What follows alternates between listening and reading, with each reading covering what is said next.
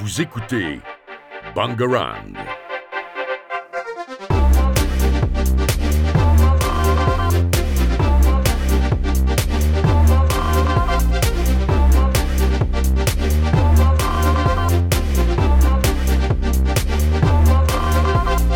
Bangarang. Bonjour, ici Take 5. Aujourd'hui, on va interroger euh, Ludivine qui travaille à Itinérance et euh, qui nous a fait visionner plusieurs euh, courts-métrages. Alors, est-ce que vous pouvez nous parler et nous expliquer ce que c'est Itinérance? Oui, alors déjà bonjour à tous.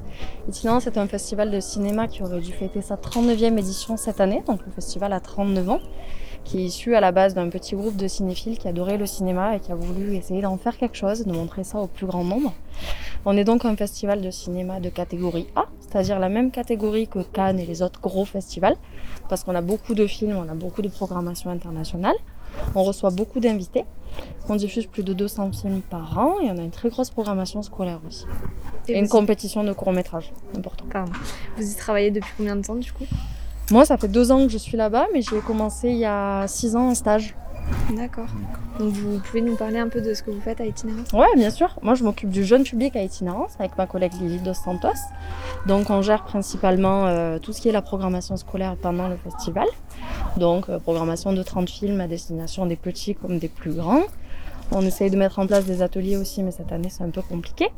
Et derrière, on gère la coordination de dispositifs qui sont à la fois de l'éducation nationale et du ministère de la Culture, école et cinéma et lycéens au cinéma. D'accord. Vous pouvez nous parler des courts-métrages qu'on vient de visionner? Ouais, bien sûr.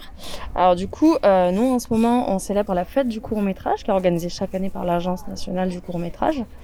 Euh. C'est intéressant pour nous parce que les courts métrages, c'est une forme qui est pas très bien diffusée. On voit pas en festival, enfin à part en festival ou dans des, des manifestations spéciales, on le voit pas en salle. Nous, du coup, on vous propose des courts métrages sur la thématique de l'écologie, de la différence, euh, voilà, sur la thématique qui peuvent plaire aux jeunes pour essayer de, de vous intéresser à cette forme différente et voilà et d'apporter de travailler sur des sujets parfois délicats. Est-ce que vous pourriez nous parler, euh, nous décrire un ou deux courts-métrages, euh, vos préférés par exemple? Oui, bah là par exemple en ce moment il y a un programme qui joue qui s'appelle Différent et alors. Euh, nous on a plusieurs films sur cette thématique. Non, je souris dans les yeux. On a plusieurs films sur cette thématique. Là par exemple on va avoir un film qui va être très bienveillant sur la différence. Quelqu'un qu'on pensait être fou mais via le rapport à l'art on se rend compte qu'il ne l'est pas. On va avoir un film sur la thématique d'un jeune qui va être qui est en colère, qui est énervé contre la société, qui a pas envie de rentrer dans le moule. Donc il est différent, il se sent différent et il est différent. Et euh, aussi un qui parle d'homosexualité. Voilà, ça évoque des sujets très larges et comment on s'adapte en fonction de tout ça. Est-ce que vous savez s'il y a une plateforme où on peut les diffuser? Alors le problème des courts-métrages justement, c'est qu'à part l'accès professionnel, ils sont très peu diffusés. Euh, les films sont très très peu diffusés en fait, c'est le problème des courts-métrages c'est pour ça que c'est important pour nous de venir vous les montrer. Parce que vous n'y avez pas accès vous en tant que spectateur lambda c'est très... Enfin, lambda c'est vaste mais...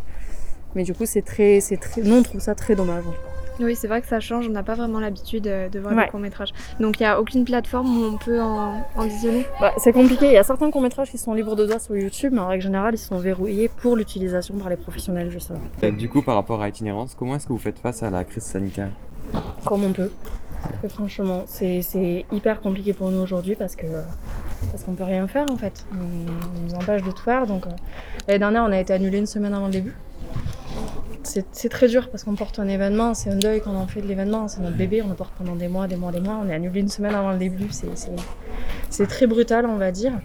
Là, cette année, on a pris la décision assez tôt dans l'année de reporter parce que les conditions sanitaires étaient pas au top. On a reporté pour un temps fort en juin, mais une fois encore, on n'a aucune certitude sur ce qui va pouvoir se faire et ce qui ne pourra pas se faire. Euh, donc aujourd'hui, on essaye quand même de continuer à proposer des actions. La fête du court métrage rentre vraiment dans ce cadre-là. On essaye de continuer à maintenir du lien avec notre public. Et là où c'est paradoxal, c'est qu'on est très demandeur, le public est très demandeur, mais derrière, on nous empêche complètement de tout faire. Et aujourd'hui, on ne comprend plus les résultats, donc euh, on ne comprend plus les restrictions, donc il y a une espèce de, frustration qui ressort qui est colossal. Donc pour nous, à l'heure actuelle, c'est compliqué. Est-ce que vous auriez un message pour les jeunes qui seraient intéressés pour euh, réaliser du court métrage ou euh, Bah, intéressez-vous, en fait, tout simplement. Allez farfouiller à droite à gauche sur ce qui se fait sur Internet. Aujourd'hui, avec un téléphone portable, tout le monde peut être réalisateur de court métrage. C'est une forme qui est très accessible, mais il faut s'y intéresser aussi. Il faut aller repérer différentes, différentes formes d'animation, différentes techniques, tout simplement, de prise de vue. Mais c'est le format qui est le plus accessible pour les jeunes. Et aujourd'hui, avec les vidéos TikTok et tous les réseaux sociaux, en fait, tout le monde est déjà réalisateur de court métrage. Donc c'est une forme qui est très accessible. D'accord. Merci pour ces explications. On vous souhaite une bonne continuation et une bonne continuation à itinérance. C'était Armand et Noémie sur Take 5. À bientôt. Vous écoutez Bangarang.